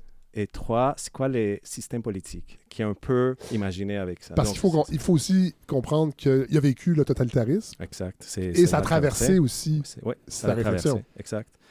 Ça l'a traversé que beaucoup. ouais. Le totalitarisme fait partie de l'Occident. Donc, il va nommer ça le scientisme. Parce Il- qu'on est dans un. Excusez-moi, on fait, je fais une parenthèse avec l'époque actuelle où les gens pensent que c'est un, un reliquat qui ne reviendra jamais, le totalitarisme, ou les totalitarismes, parce qu'il y a plusieurs formes. Puis on est peut-être à l'orée de quelque chose qui ressemble à ça. Je sais pas. Mais il faut continuer à y réfléchir et ne pas se dire Oh non, non, non, ça c'est fini ça. On l'a vécu puis on ne le revivra pas. En fait, pa- pa- parmi les, les analyses que je trouvais de, du, du système totalitaire, Ouais. en fait, je trouvais lui un- une analyse riche et très, comment dire, complexe et nuancée. Oui, Bon, oui. Que je pense que c'est, c'est- c'est- ça nous permet actuellement de, même de réfléchir à l'actualité. Quand on parlait des ennemis intimes de la démocratie, Oui. donc c'est, c'est une réflexion qui a poussé, par exemple, il- elle va mettre euh, les- la nouvelle époque managériale. Oui. Donc, qu'est-ce que ça fait? Qu'est-ce que ça crée? Tous les langages qui est autour de ça, comment on parle, comment on nomme les choses avec euh, ce type de langage. Mais ce type de langage managérial avec la, psychologie, ou en tout cas avec la santé mentale, euh, on peut-tu mettre une, époque? Est-ce que c'est le l'arrivée de, de- de- des, des néoconservateurs, Reagan, Thatcher, au début des années 80? Est-ce qu'il y a un moment où on s'est mis à, à parler de cette façon-là de la santé mentale? On- Mm, Là, je suis allée trop loin dans ma tête. Je, suis- je, suis- oh, je suis- j'ai- j'aime la psychanalyse. hein. Je suis Oui. retournée aux origines. Ben oui, il faut. Hein, la naissance. Non, mais euh, je sais, en tout cas, il y a, y y un psychanalyste que j'aime beaucoup qui a réfléchi à la, la psychanalyse est née dans quel contexte, puis elle est née vraiment là, dans, dans, dans, dans l'emballement de l'ère industrielle. Hein. comme si, d'une certaine façon, lui, il dit, c'est Luigi Zoya qui s'appelle, il dit on, on avait toujours eu un contenant narratif euh, tragique. C'est-à-dire que les histoires qu'on se racontait, c'était des tragédies. Ben oui. Les contes de Grimm, les tragédies grecques, tout ça. La vie est intense Euh, avant. Oui, puis je veux dire, entre la, la naissance et la mort, là, ça se pourrait que tu ailles mal souvent, puis que ça se passe assez mal. Et puis, il, il disait, ben, quand il y a eu l'emballement de l'ère industrielle, le sens du travail a été perdu parce que les gens posaient des boulons à longueur de journée au lieu de faire, par exemple, une arme du Ouais. début jusqu'à la fin. Ouais. Donc, le contenant narratif est devenu anti-tragique pour les divertir. Et donc, euh, ben là, on voit l'arrivée du cinéma, on voit euh, Disney qui a retiré les, les, les fins atroces des contes de Grimm Ouais. pour en faire euh, des chants éternels vers une joie euh, Ouais. sublime. Ouais. Euh, Et, et donc, il dit la psychanalyse est arrivée comme si le tragique est allé là, est allé dans la psychanalyse. C'est là qu'on est allé Parce qu'on en a raconter. besoin. où on a besoin. Il faut qu'il y ait quelque part. Il faut qu'il y ait quelque part. Donc, moi, je ne sais pas exactement après ça toutes les étapes qu'il y a eu, mais j'ai remarqué que juste en 20 ans, moi, j'ai commencé à pratiquer en 2003. Euh, donc, ça fait vraiment exactement 20 ans. J'ai psy- psychologue pour enfants et on me disait, euh, on m'appelait, on me disait, euh, bon, mon enfant, je sais pas moi, il mange plus, euh, il veut plus aller à l'école. Est-ce que tu pourrais le rencontrer? Je pense qu'il a besoin de parler. Puis j'aimerais ça comprendre. Ce que, ça, c'est à peu près l'appel typique. Puis aujourd'hui, 20 ans plus tard, c'est, ben, mon enfant, il a un trouble anxieux et un TDAH. J'aimerais ça que tu le rencontres pour lui donner des outils pour qu'il gère son anxiété. Donc, on voit vraiment tout le changement langagier. Dans, il y a 20 ans, il y avait une place pour le mystère, il y avait une curiosité, il y avait une aussi une place pour le langage. On, on savait que parler, ça ferait du bien. Et puis, on, on avait moins de diagnostics. Donc là, maintenant, on peut dire super, les gens sont plus éduqués sur, sur l'aspect Mais ça a médical. deux tranchants. Mais moi, je me suis fait donner déjà un travail. Il est déjà. euh, moi, mon Ouais. travail, c'est de donner des outils. Ensuite de ça, c'est de la- lui apprendre à gérer son anxiété. Là, ils ont, ils ont 8 ans, il faut qu'ils gèrent. Ouais. C'est un- là, je le dis, ça, c'est un mot économique. C'est Ouais. pas un mot de psychologie, c'est un mot managérial. Ouais. Donc, peut-être, en- il y a eu probablement quelque chose, oui, euh, dans les années 80 qui a été mm, placé là-dessus, mais il y a eu une accélération, là. Est-ce que le DSM a participé Ben, à cette, à cette... Ben, les gens parlent en DSM. En Ils DSM. disent plus Oui, j'ai peur, ils disent je fais de l'anxiété. Ça, donc, c'est un manuel qui a été euh, conçu par le, le milieu Psychiatrique. psychiatrique. C'est une des nosographies. Il y en a eu plein Oui. avant euh, qui étaient peut-être plus même denses. Là. Je pense à la vieille de Crépeline. Je ne sais pas si tu Ouais, connais. ouais, ouais. Bon, y a- y a- ça fait longtemps qu'on essaye de. nosologie, c'est cet, cet art, entre guillemets, de classifier les maladies. Oui. Voilà. C'est ça. Puis, ceci étant dit, les, les psychiatres n'ont pas tant d'éros pour le DSM. Là. On dit souvent c'est les psychiatres qui parlent le DSM, mais c'est juste une langue. Ouais, ouais. Ils le savent bien qu'il y a une Oui. profondeur. Oui. Sauf que c'est vraiment le langage qui a été repris Oui. par tout le monde et qui est assez facile si on pense économie. Parce qu'on a juste à cocher et on a juste à mettre des cibles opérationnelles, visibles de l'extérieur pour savoir quand quelqu'un est prêt à retourner au travail. Donc, c'est pour ça que ça, ça a autant fonctionné, cette grille-là. Par rapport à- aux années 80, en Oui. fait, et quand j'étais à l'époque euh, consultant en gestion, en Oui. fait, les les organisations, les entreprises faisaient beaucoup appel aux coachs et pour euh, traiter les personnes qui euh, vivaient des burn-out ou l'anxiété, ou en fait, plein de choses dans les organisations. Et, et c'est fou comme ça part, parce qu'il y a aussi un même moment où euh, tout la courant de leadership est très, très fort. Donc, euh, je ne vais pas approfondir, mais c'est une des choses qui arrive aussi dans les années, très fortement dans les années 80.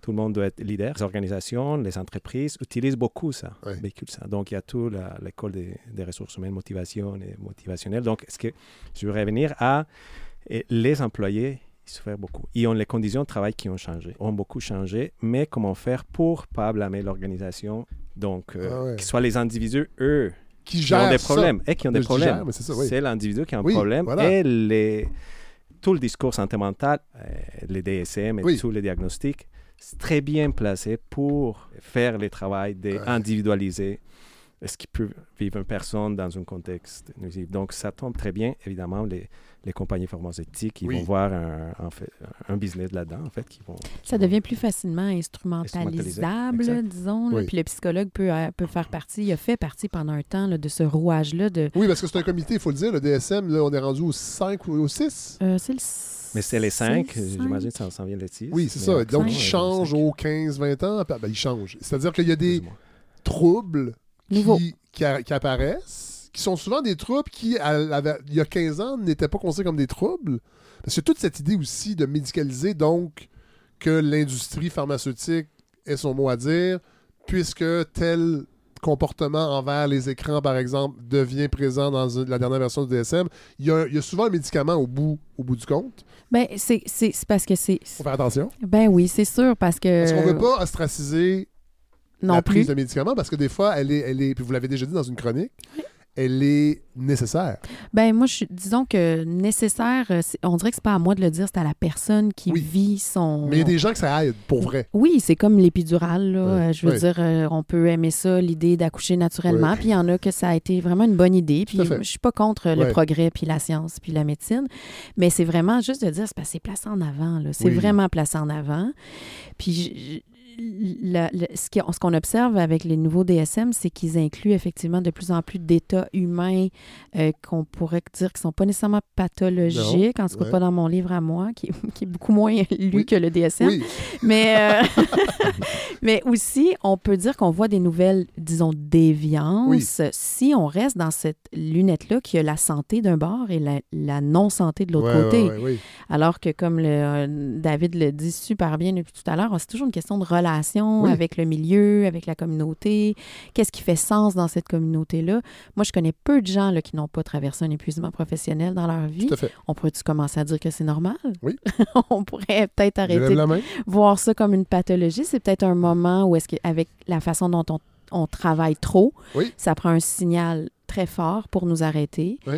On peut penser la même chose de l'écologie, euh, l'éco-anxiété. Oui. Euh, je- la semaine passée, j'étais avec des enseignants, puis je leur ai dit, ben, peut-être que c'est une bonne idée qu'ils soient anxieux comme ça, parce que peut-être que pour la radicalité des changements À venir. à venir, Oui.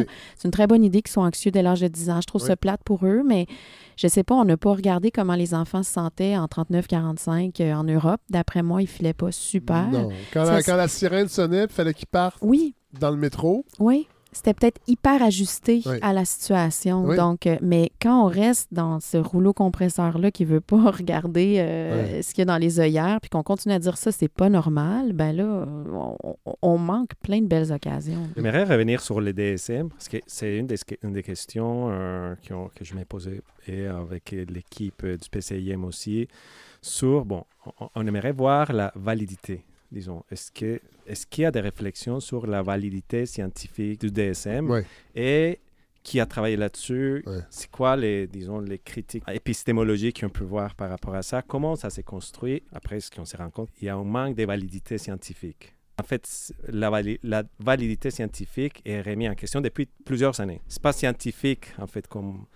comme- c'est ça un peu le... C'est assez paradoxal. Oui, Oui. c'est pas scientifique. Genre, on est beaucoup dans l'ère des données probantes. Là. Mhm. Il n'y a pas toujours des données probantes dans la façon que le DSM se construit. Donc, juste, juste pour clarifier, c'est, ouais, il y a une validité scientifique Oui. qui est mise en question. Aussi, par rapport à la fiabilité, il y a aussi des, cher- des recherches sur est-ce que c'est fiable. Donc, on voit qu'il y a plein de classifications, on, on dit état pathologique dans les DSM, Oui. qui n'arrivent pas à être euh, fiables. Et après, et ça, c'est notre expérience à nous au PCIM, les effets. Mm. Les effets chez les gens, quand on met ces classifications, Oui. ces classements, ces labels, en fait, Oui, auprès des gens. Donc, il y a des effets parce que réels. c'est ça que ça fait, le Ouais. DSM, entre autres. Ça, ça, ça fait circuler tout un vocabulaire de la maladie mentale que Mm. tout le monde s'approprie et qui finit par être très sectaire, David. C'est- C'est vraiment euh, difficile quand on voit les gens euh, après euh, plusieurs, en fait, après participer dans des projets à l'organisme, de dire, Ouf, enfin, je suis une personne en fait. Je, suis, Mm. Oui, je suis une histoire, j'ai un contexte, Mm. Ouais. ça change et, et je peux changer en fait. Je suis pas ça ce qu'on m'a dit. Donc on va nommer les gens psychiatrisés. C'est-à-dire quelqu'un a mis un nom, ou lui Mm. a mis une étiquette. oui. Donc c'est et ça va changer la perspective. C'est stigmatisant, ça. Il y a des études intéressantes sur euh, juste nommer, disons, euh, la relation qui peut se créer quand euh, quelqu'un nomme schizophrène. Donc, on voit juste nommer Ouais. schi- schizophrène. Ça, Ça, met une même distance. si Ça met une distance. ça met en distance, même si tu n'as pas la maladie. Mais tu peux le nommer Oui. et ça va créer une distance tout de Ouais. suite. Et Ouais. ça va, c'est comme une, une métaphore qui s'auto-récrée. En fait, tu dis ça et finalement, ça va créer ce que tu viens de La nommer. prophétie. La Ça, prophétie, la prophétie qui s'autoréalise. Mais là, c'est comme si c'est exactement ça dans le, le film, là, The Arrival. C'est comme si quand il dit je suis schizophrène, tout de suite les présupposés viennent. Ah, ouais, ouais. Et là, on- il va avoir une distance. Ouais. On n'est plus devant quelqu'un, devant un univers qui fonctionne vraiment peut-être pas comme Ouais. le nôtre, mais qui est très intéressant. Et c'est cette curiosité-là dont ça nous prive le DSM. Ouais. C'est la curiosité de l'autre. David et Nathalie, on a eu des exemples aussi récemment dans l'actualité. Il y a eu euh, cette personne qui, en voiture ou en camion, est f- a foncé dans une garderie. Il y a eu un autre cas aussi euh, en Gaspésie sur le coin d'une rue. Et tout de suite, tout de suite, les politiques ont parlé de santé Euh, mentale. on a vérifié euh, au 6 de Laval et on n'a pas trouvé d'évidence qu'il avait, qu'il avait eu déjà des problèmes dans le passé de santé mentale. Il n'y avait pas de demande en attente ou quoi que ce soit.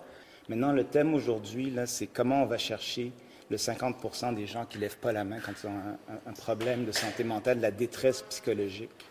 Maintenant, ce qu'on veut faire, c'est aller un peu plus loin, puis dépister euh, les problèmes de santé mentale. Euh, D'ailleurs, demain, on a, un- on a un forum sur euh, santé mentale en cours de grossesse. On pense que c'est un moment pr- privilégié pour aller chercher les problèmes de santé mentale, la détresse psychologique. aux enjeux et à la complexité, puis comprendre pourquoi cette- ce, ce cas de folie meurtrière, comme on l'a vu à Laval, aujourd'hui à. Parce que ces comportements-là, vu qu'ils sont pas rationnels, ne s'inscrivent pas dans ce que doit être une vie en société nécessairement. Et là, je dis pas que c'est pas le cas, mais on a tout de suite décidé que c'était réglé dans le fond. Et là, il faut juste voir comment ces gens-là auraient pu être soignés.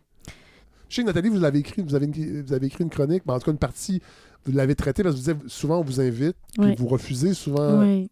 Ben, parce, Pourquoi? ben, parce que pour moi, ce drame-là nous concerne tous et nous renvoie une image de qui nous sommes. Et là, je ne suis pas en train de dire qu'on porte tous la responsabilité de ce geste-là, mais il va falloir arrêter de parler de loups solitaires, Oui, de oui. personnes. ex- Ces personnes-là sont le produit d'une société, d'une communauté qui a échoué. Donc, pour moi, les, les heures qui suivent, moi, ce qui m'insulte le plus, là, vraiment, là, parce que des fois, je me fâche, mais là, je mets ça dans des chroniques, fait que je suis plus Mais agréable. C'est parfait, ça sert à ça, Mais, l'écriture. ben, c'est ça, c'est- vraiment, euh, on, on m'appelle pas pour m'aider à réfléchir, je- pour, pour les aider à réfléchir ou réfléchir avec eux, mais pour donner des trucs aux parents à qui ce n'est pas arrivé, donc qui ont, c'était le jour de la garderie, là, qui avaient le bonheur de retrouver leurs enfants le soir, comment rassurer leurs enfants en leur donnant des trucs pour ne pas qu'ils soient anxieux en écoutant les nouvelles? Ouais. Moi, ça, là, c'est vraiment non. Tout est wrong là-dedans pour moi. Ouais. Parce que, parce que ça témoigne de comment on est individualiste, ça témoigne de comment on n'est pas en empathie par rapport, ou on a une empathie particulière par rapport à ce qui Oui. se passe. Ouais. Et pour moi, va chercher ton enfant à la garderie, serre-le Ouais. et, et, et sois en pensée pour ceux qui n'ont pas leurs enfants.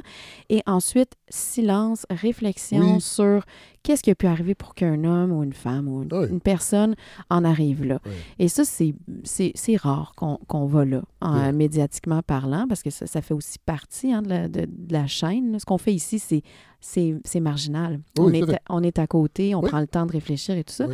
Puis je suis assez d'accord avec vous, les gens aiment ça quand on prend le temps de oui, parce qu'on les prend pour des cons. Ben, c'est Moi, je le sais, ça. ça fait 20 ans que je suis dans les médias, je vous le confirme, les, les diffuseurs ne respectent pas l'intelligence des gens. Alors que moi, c'est ma, c'est ma, ma- mon premier truc, là, c'est de m'adresser aux gens en partant comme s'ils étaient Oui. intelligents parce que j'y crois profondément à, ça. Puis je pense que c'est ça qui élève les gens quand on quand on, on leur dit les experts vont venir parler. Moi, c'est pas ça. Là. C'est, c'est vraiment juste ça fait longtemps que je réfléchis à ça, je vais réfléchir avec vous. Oui. Puis à la limite, puis là, ben ça, des fois, ça déstabilise les intervieweurs quand je dis Mais vous, qu'est-ce que vous en pensez? Ouais. Puis là, mais non, non, Non, non. non, non, vous, vous Exact. êtes la spécialiste, vous êtes l'expert. Mais en fait, c'est- des drames, évidemment, qui est très fort, très dur. Mais je reviens à l'idée, ça, ça, et comme dit Nathalie, et ça part de nous. Oui. Et c'est quoi les moyens que socialement une personne peut trouver, quand il dit des moyens, des ressources, quand il- la personne est en détresse, Ouais. pour les utiliser, les Ouais. mobiliser. Est-ce que socialement, on a eu la réflexion pour dire, hey, on a mis plein de choses en place Ouais. pour que si ça arrive, en fait, un, que ça n'arrive pas. Donc, co- comment on s'organise, en fait, socialement, et quelle réflexion on peut porter dans, à plein niveau pour qu'on puisse trouver des moyens pour répondre à ces détresses? Évidemment, dans les drames, il faut, on essaie d'agir, de Oui, il faut. comprendre rapidement, Oui. sauf qu'on a des outils qui, qui sont encore, des, qui décontextualisent Oui. tout. Et qui comme- individualise, qui individualise. Qui individualise. Moi, je veux qu'on revienne là-dessus parce que je veux qu'on parle de Ginger Hoffman et qui, elle, a réfléchi à comment reconceptualiser la maladie mentale pour la sortir de la seule dimension individuelle. C'est une professeure de philosophie à la St. Joseph University à Philadelphie, spécialisée en philosophie de la psychiatrie, titulaire d'un doctorat en philosophie au MIT. Elle, elle considère qu'il y a, euh, en fait, elle a développé dans un essai qui s'appelle Out of Our Skulls, How the Extended Mind Thesis Can Extend Psychiatry. Donc, elle a réfléchi à le mental à l'extérieur des individus. Mais, mais plus que d'elle, parce que j'ai trouvé aussi, j'admire en fait sa, En fait, un des textes, il, nomme euh, collectivement malade. Oui. Et il va euh, utiliser les concepts du DSM pour les déconstruire de l'intérieur et dire finalement, si on s'attend à la chose, on voit que tous les problèmes sont relationnels. Donc, on peut réfléchir à la maladie mentale. En fait, il faudrait réfléchir à la, mal- à la ma- Oui. maladie mentale, pas comme un enjeu d'un individu, toujours attaché, comme dit, à une organisation. Donc, elle va réfléchir dans ces termes. S'il y a un problème qui vient d'un individu, et je reviens à l'idée, c'est cette organisation, c'est cet espace d'interaction qu'il faut aller comprendre. Hmm. Et elle, elle essaye, avec d'autres évidemment, de nous donner des outils pour pouvoir même être plus efficace, si on parle d'efficacité Ouais. dans le langage managérial. Donc, pour être plus efficace pour éviter des violences qu'on peut vivre comme communauté Ouais. et des souffrances individuelles. Et évidemment, c'est pas une formule, pas une formule, c'est plus une, for- oui, une formule, disons, ou un outil pour réfléchir et même nous donner plus de liberté et pouvoir contextualiser en fait qu'est-ce qui est arrivé en fait. Donc, Parce que fait, là, je, je- vais me corriger moi-même. C'est pas elle qui a développé le concept d'Extended Mind Thesis. C'est Andy Clark et David Chalmers à la fin des années 90. Elle, elle est partie de ce nouveau paradigme, en fait, pour réfléchir à la façon qu'on qu'on entrevoit la maladie mentale pour la- l'insérer dans une trame plus collective. mais on dirait c'est une vision, oui, comme tu dis, écologique. maintenant, Oui, Des, de l'être humain, évidemment du mental. Oui. Tout à l'heure, quand, quand vous parliez des, des communautés autochtones, c'est ça quand même qui est, qui est à la fois euh, désespérant puis en même temps tellement intéressant, c'est que avant la colonisation, ben, on voit ces communautés-là qui prenaient complètement en charge de manière euh, vraiment différente de la nôtre Oui. euh, des aspects qui pouvaient euh, paraître e- e- exubérants, extravagants, mais tout avait un sens dans une écologie, justement. oui. Et bon, je pense que de, plus on déconstruit euh, tous ces systèmes-là, bon, néolibéral, Oui. le, le patriarcat, le colonialisme, plus on revient finalement à des choses qui étaient là avant, oui, oui, oui. qui fonctionnaient quand même relativement bien. Peut-être pas en termes de faire de plus en plus en- d'argent, mais Non. en termes de- d'avoir des gens plus... euh, Collectivement heureux? plus collectivement heureux, encore euh, heureux, c'est... non, non, Non, non. Un bien-être collectif. Ouais, puis je dirais... Parce un- que c'est vrai que heureux, c'est. Oui, ben c'est ça, ça c'est une autre tyrannie, tyr- ça. C'est Oui, une autre tyrannie à être Ouais. heureux tout le temps. Là. Ça, c'est vraiment le, le but de la vie. Là. Ouais. Mais disons peut-être plus équilibré, quelque Oui. chose de moins Oui. clivé. Là, Oui. on a des gens très, très, très fonctionnels qui sont euh, à peu près tous dans le même endroit. D'ailleurs, il y a eu un article du Devoir qui est sorti sur l'accès aux psychologues aussi sur le Oui. territoire. Oui. Puis c'est quand même assez... On invite les gens à s'abonner au devoir. Oui, je m'excuse. Mais euh, J'ai en tellement dit de pas le faire qu'on a le droit de dire. Ah, je suis désolée. Mais euh, en fait, il y a eu un article dans un quotidien indépendant euh, qui a dit que euh, ben, c'est un très bon article qui, qui avait fait une espèce de cartographie de où ils sont concentrés, où ils sont concentrés les psychologues, parce Ouais. qu'on on est un des provinces où il y a le plus de psychologues per capita ouais. quand même. Comme les médecins aussi. Oui. Mais on les voit pas. Mais on est tous dans les mêmes zones Ouais. et dans les zones, je dis pas qu'il n'y a pas de problème de santé mentale là ou de souffrance là, mais quand même, c'est un peu comme si ce qui est délaissé continue à être délaissé Ouais, d'une ouais, certaine ouais. façon. Ouais. En fait- il n'y a pas, la, disons, pour nous, il n'y a pas de négation des états, des situations, des expériences des gens qui souffrent. En fait, Jamais. on nie pas qu'il y a des problèmes. Non, non, non, c'est ça. Mais on veut les comprendre avec, en fait, toute la responsabilité qu'il faut avoir. Quand il y a ces souffrances qui est exprimées. C'est ça. Je, je- est- ouais. je- David, je veux pas que cet épisode-là euh, laisse l'idée que, dans le fond, la santé mentale puis les maladies mentales, ça n'existe pas. là. C'est un problème de- collectif où il y, a- il y a de réelles souffrances, mais il faut. Mais je- moi, je dirais que ça n'existe pas. Mais c'est le titre de ma chronique. Exact. Ça- Oui, en fait, dans le on, sens on que- sait que c'est clickbait, Nathalie, là, pour aller chercher des abonnements. C'est mon chum qui choisit mes titres parce que je suis très pas bonne sinon. Non, non, ce que je dirais, c'est ça n'existe pas comme tel. Non, non, ça non, veut dire pas que la souffrance et l'expression des souffrances existent. David, comment on articule tout ça sur le terrain? Parce que là, je sais que les gens écoutent depuis presque une heure et demie, ils se disent Ouais, c'est beau ça, euh, cette organisation-là, le projet euh, collectif euh, Inclusion à Montréal. mais dans les faits, qui vient cogner à vos portes? Qui, qui vient vous demander de l'aide et comment vous articulez avec ce qu'on vient de dire sur la pensée de Ginger Hoffman, de Todorov, de comment, comment on l'articule dans, dans la vie de tous les jours? Je ne sais pas si je veux aller dans notre cadre euh, d'action exact, mais c'est c'est très simple, je vous dirais. Il y a des, des gens, disons, qui des fois sont des gens qui viennent à- du milieu euh, psychiatrique, Oui. des personnes psychiatrisées. Oui. Je vous donne un exemple très, très de base. En fait, on est dans une rencontre avec euh, un intervenant du réseau, Oui. avec une personne qui a été psychiatrisée et un intervenant de notre organisme. La personne s'adresse à notre intervenant. Quand je dis la personne, la- la- euh, les professionnels s'adressent à notre organisme. Et la personne psychiatrisée n'existe pas Dans, dans la même pièce dans pendant la même pièce. Ouais, on ouais. parle Ouais, à la, de cette personne-là. ouais. Et juste faire un geste de, notre, de la personne qui travaille avec nous, de dire Mais qu'est-ce que tu en penses? Ouais. En fait, c'est c'est très débat, c'est très simple. Qu'est-ce que tu en penses? Et tout le monde est surpris. En fait, même la personne qui, qui Ah est psychiatrisée dit. Ah, moi? Disons, moi? Mais oui, qu'est-ce que c'est quoi tes objectifs? Qu'est-ce que tu veux? Et évidemment, l'intervenant du, euh, du réseau. Même, je peu- pense que ça fait du bien. Oui, oui, c'est ça. OK, puis je peux sortir on de ça. oublier- passe peut- par ça comme aussi, ça peut passer par...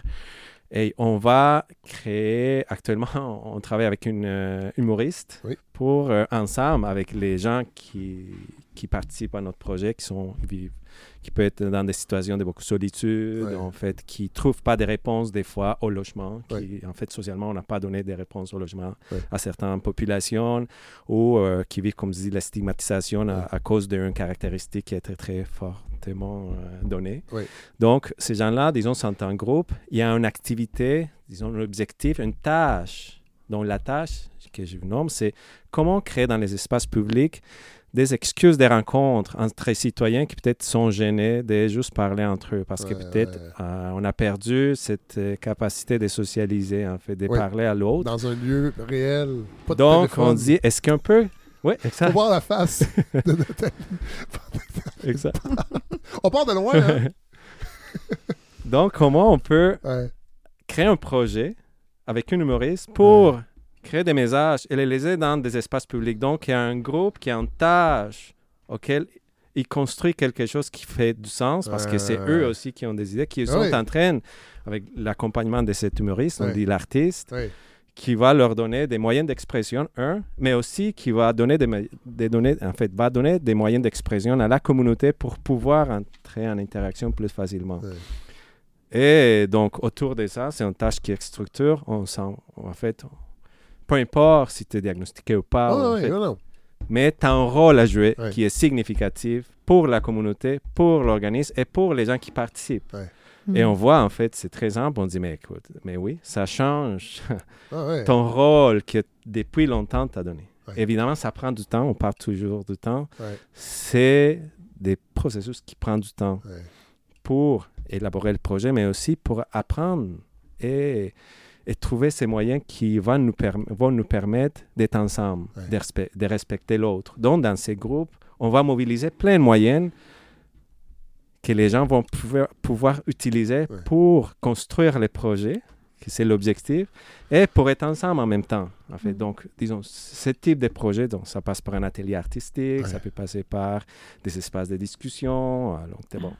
Par plein de moyens, en fait. euh, qui- Mais moi, des, des, des projets comme ça, là, à chaque fois que je j'ai affaire à aller dans un organisme communautaire, pour, je pleure tout le temps. là. je trouve ça tellement beau. Mais c'est vrai, Ouais. c'est le, c'est le sel là, d'une communauté. Ouais. Puis c'est souvent ce qui est le moins bien financé. Tout à fait.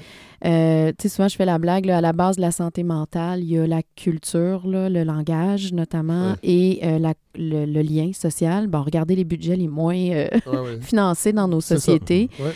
Mais c'est ça qui tient le sens, en fait, qui redonne du sens à des existences. Je trouve ça magnifique. Et des fois, c'est presque trop simple. C'est comme si c'est pas assez, justement, si on reprend le contenant langagier, il n'y a pas assez de cibles je- dans tout ce que, que tu as raconté, David, tu n'as jamais parlé d'une idée de rétablissement. Tu n'as jamais dit qu'on allait soigner, euh, tu sais, re- met- remettre la personne sur pied.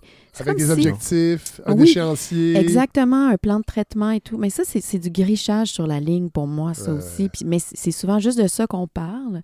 Alors que ben, la personne, euh, c'est pas nécessairement ça qu'elle souhaite ou que c'est pas là-dedans qu'elle est engagée dans sa trajectoire d'existence à elle. Puis on arrête juste de, de- de- de parler d'elle sans s'adresser à elle, notamment.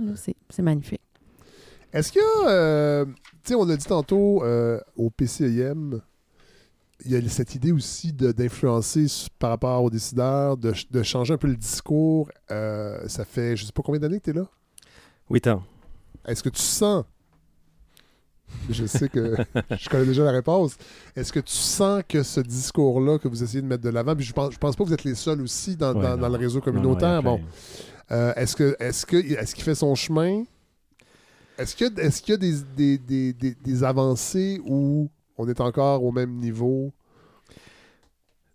Ah, mais disons, au niveau politique, je- Ouais. je vous avoue que c'est c'est difficile d'avoir une voix, pas juste dans ces sujets, au milieu communautaire, juste pouvoir rencontrer un ministre. Ouais, ouais. Bon, c'est- c'est c'est- c'est compliqué, en fait. Avoir accès, juste pour expliquer ou pour entamer une conversation, je trouve que c'est difficile. Et, mais à d'autres niveaux, ça, ça se passe. Mais, c'est- mais c'est paradoxal parce que des fois, on nous envoie les, les milieux institutionnels des belles idées Ouais. quel communautaire devrait faire. Mais Ah on, ouais, on est ailleurs parce que ça fait des années qu'on avait Ah fait ouais, ça. Et je nomme ça parce que c'est drôle, parce que des fois, il y a des chercheurs qui viennent voir les pratiques. Et en pratique, qui pointe, qui est comme Ah, ça, c'est la pratique. Ouais. Donc, il y a tout un langage qui va être repris par un euh, milieu institutionnel parce Ouais. que le chercheur a nommé ça. Ouais. Ces milieux institutionnels vont dire Ah, ça, c'est la pratique. Les politiques vont l'apprendre. Ils vont dire Ah, c'est ça ce qu'il faut faire les communautaires. Quand? Ça vient Ah de là. ouais, boy, OK. Et on s'est dit comme, hey, mais attends, parce qu'on est ailleurs. Ça fait des années qu'on on, ouais. ouais, on a, fait, la- on a fait cette réflexion, mais Fait que le chercheur institutionnel, entre guillemets, vient vous voir, trouve que vous faites des belles choses, les ramène dans son université, il réfléchit, envoie il ça crée une théorie, un Ouais, concept. et ouais. tout ça, ça prend 4-5 ans. Puis Et là, après, on nous revient. le politique vous revient, regardez la On vous finance si vous faites ça, mais je dis, mais on est ailleurs. Ouais. Donc, Vous avez déjà évolué. et oui, on est dans une autre réflexion, donc merci. Évidemment, on va jouer le jeu. En Oui. fait, on va dire, ah oui, on va faire ça, mais Bonne on fait autrement un peu pour continuer à Ouais. écouter, parce qu'on travaille, c'est les gens, en fait, qui Ouais. sont dans le Mhm. terrain avec nous. qui- Donc, voilà, c'est c'est- C'est dur de drôle. pas Ouais. être cynique à un moment donné. hein, Donc, dans- on- dans le- on- Mm. Mais on, on s'est dit, bon, et on essaye de nommer ça aussi. De dire, hey, on peut avancer plus Ouais. si vous nous... En fait, parce que des fois, c'est drôle parce qu'ils vous disent, ah, on reconnaît l'expertise du milieu. Ouais. Donc, si vous reconnaissez l'expertise du milieu, par exemple, vous pouvez nous donner l'argent à la mission au lieu d'un projet que vous avez réfléchi entre vous pour Ah, qu'on ouais, le... ouais. Donc, et on va faire ce qu'on sait faire avec Puisque ces montants. Parce qu'on va être, exact, parce qu'on va être autonome Ouais. pour pouvoir continuer à, à- à faire l'innovation sociale. Ouais, ouais. Donc, parce que si je parle d'innovation sociale, et c'est ça ce qui m'a frappé quand je suis arrivé au Québec, c'est comme, hey, il y a tout un secteur qui fait l'innovation sociale. Après, j'ai commencé à comprendre que les gens ne les reconnaissent pas. Nathalie, avez-vous l'impression, votre tribune, vous l'avez depuis 2021, euh, avez-vous l'impression de participer, là je sais que c'est c'est une mauvaise question parce que c'est dur de répondre, euh, mais j'imagine que quand même, vous faites du terrain aussi, vous faites de la Avez-vous l'impression que votre tribune que vous avez créée est un participe à un changement, ne serait-ce que juste de mentalité? Ben moi, j'ai l'impression que les gens euh, euh, sont contents qu'on s'adresse à eux Oui. comme des gens capables de penser. Ça, c'est chouette. Puis, euh, la, la chronique, c'est un, un courrier du cœur. Hein? Euh, Oui. C'est vraiment ça Ben, vous qui le faites était. aussi parce que vous vous terminez souvent avec un appel au récit. Il y a un appel au récit. Ouais. Puis, la petite histoire, c'est que le journal qu'on ne nommera pas m'a demandé donner d'écrire d'écrire euh, des, il y a Christian Rioux, mais il y a des belles choses aussi au devoir. Il y a des belles choses. Il y a, il y a vraiment des, des gens très chouettes et très ouverts parce que quand Oui. ils sont venus me chercher, ben, je pense qu'ils s'attendaient à ce que je fasse de la chronique en tant qu'expert. Ils m'ont dit, on aimerait ça prendre soin des gens. C'était après la pandémie. Ouais. Puis moi, j'aurais dit, mais je connais pas vraiment d'autres façons de prendre soin des gens que de leur demander de se raconter. Oui. Et donc, j'ai dit un courrier du cœur, c'est sûr, imaginez, là, au devoir. Ouais. Fait que j'étais comme, tu sais, genre Louise Deschâtelet, mais au devoir Ouais, allons-y, là. Et ils ont dit oui. Ils ont dit oui, go, vas-y. Et puis, euh, mais des fois, j'ai des... déf- C'est une déferlante, là. Les Ouais, gens... Puis moi, ça, ça me touche à chaque fois, vraiment sincèrement, là. Quand je m'assois puis je me mets à lire ce que les gens ont écrit, c'est ils ont joué le jeu. Mais quel jeu? Le jeu humain, tout simplement. Et je dis pas qu'ils vont nécessairement tous mieux après. Non, non, non. Mais c'est quelque chose de penser à, à ce que tu veux dire, c'est quelque chose de prendre le temps de l'écrire et après tu sais que ça va être lu parce que je, Oui. je me, je me fais un devoir, ça le devoir du cœur, mais des fois je- j'y arrive pas toujours, mais je les lis puis je, je leur réponds. Ouais. Puis Ah, je les ouais. ai vraiment lus. Puis moi, je dis toujours, à imaginer, là, si tous nos systèmes, là, on avait une super euh, euh, adjointe administrative à l'entrée, là, au lieu des boîtes vocales. là. Euh. Faites le 1, euh, votre appel est important euh, pour, vous- pour, euh, pour nous et tout ça un visage. là. C'est le, le philosophe Emmanuel Lévinas qui disait que le visage, c'est un accès à l'éthique. Ouais. Mais pensez à toutes les interfaces de- d'accès à santé mentale qui n'ont plus de visage. Ouais, tout à fait. Alors qu'un simple visage, et là, bon, ils ne voient pas mon visage, mais ils, ils- ils m'écrivent à moi et je leur réponds. Puis je fais vraiment pas de la psychothérapie, mais je vais juste leur dire je vous ai lu, telle chose m'a touché. Mais C'est c'est- c'est ça, euh, la santé mentale. Des fois, c'est, c'est- imaginons si plein de gens faisaient ça entre eux. Quand, avant 150 ans, là, ben, Ouais. c'est ça que faisaient les gens. David, on termine avec vous? En fait, quand, quand tu parles, Nathalie, c'est comment permettre aux gens d'avoir d'autres narrations pour Mhm. raconter. Donc, ce que je vois dans la chronique, c'est ça, ce qu'on on trouve chouette de la chronique euh, que tu fais dans ces journaux, en fait. Et c'est comment tu nous, tu nous amènes avec une autre narration pour parler, pour nommer des choses que, des fois, euh, c'est des mots qui sont empruntés d'un milieu qui est désincarné. Donc, Mhm. c'est comment incarner? Donc, tu nous donnes une autre narration et je trouve ça que c'est des choses qu'on pourrait faire, en fait, pour nommer notre souffrance. Oui. Eh bien, euh, merci David Castrillon Velasquez. Merci d'avoir fait appel à la balado, d'avoir... merci, euh, à, merci à toi. Oui, mais vraiment, non, c'est... euh, puis je pense qu'on... le, le dialogue et la réflexion va se poursuivre. Nathalie Plate, merci. Je vous- on, on vous a envoyé un courriel. Vous avez dit oui tout de suite. Vous êtes parti de Mhm. Sherbrooke. Mais bravo. C'est l'intelligence du cœur, peut-être, hein, de faire confiance. Je suis un peu comme ça dans la vie aussi, fait que c'est pas pour rien qu'on est assis J'ai écouté ma petite voix. Oui, il Mm. faut l'écouter. Ah, C'est ça. merci. faut l'écouter, notre petite voix. Ah, merci à vous deux, c'était passionnant. Merci. Merci.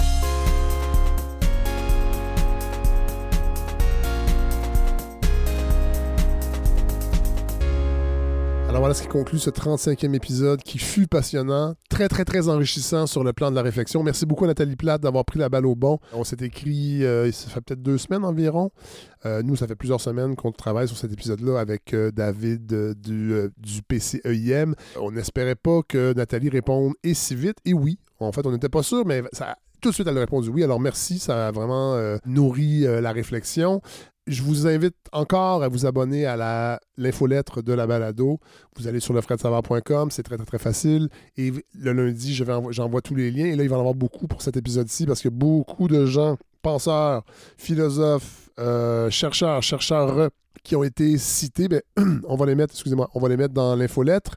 Et David me faisait remarquer qu'il a euh, complètement oublié de parler d'un volet important du PCIEM. On parlait de ce qu'ils font sur le terrain, mais entre autres, ils offrent des formations en inclusion euh, pour les organisations, pour tout genre d'organisations. Et dans le fond, pour matérialiser un peu tout ce, tout ce qui a été abordé dans l'épisode. Euh, donc, je mettrai les liens aussi dans l'infolette et, et sur la page Facebook. Mais je vous avoue que de plus en plus, là, je mets tout ça euh, dans l'infolette parce que c'est pratique et vous, aimez beaucoup ça. euh, les gens qui sont abonnés. Alors euh, voilà, vous allez sur lefredsavard.com. Très, très, très simple de s'abonner à l'infolettre. Et on va terminer en musique, évidemment. J'ai tenté de trouver une chanson qui respectait un peu l'esprit et l'ambiance de cet épisode-là. Et je pense avoir trouvé avec le groupe euh, Renard Blanc. Groupe de Saint-Hyacinthe, salutations, ville natale, que moi j'ai découvert avec l'album Nuit, qui est sorti en 2017. Ils ont sorti un album cet hiver, J'ai vu le soleil mourir et la lune pleurer.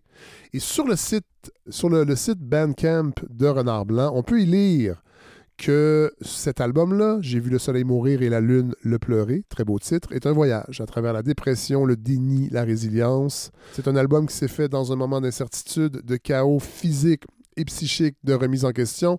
C'est un album, entre autres, qui a été écrit pendant euh, la pandémie et je trouvais tout à fait approprié de vous offrir une pièce de cet album-là. C'est la pièce qui clôt disque, la pièce Catharsis. Alors euh, voilà, c'est ce que je vous offre pour terminer euh, cet épisode. Bonne semaine tout le monde, on se retrouve la semaine prochaine.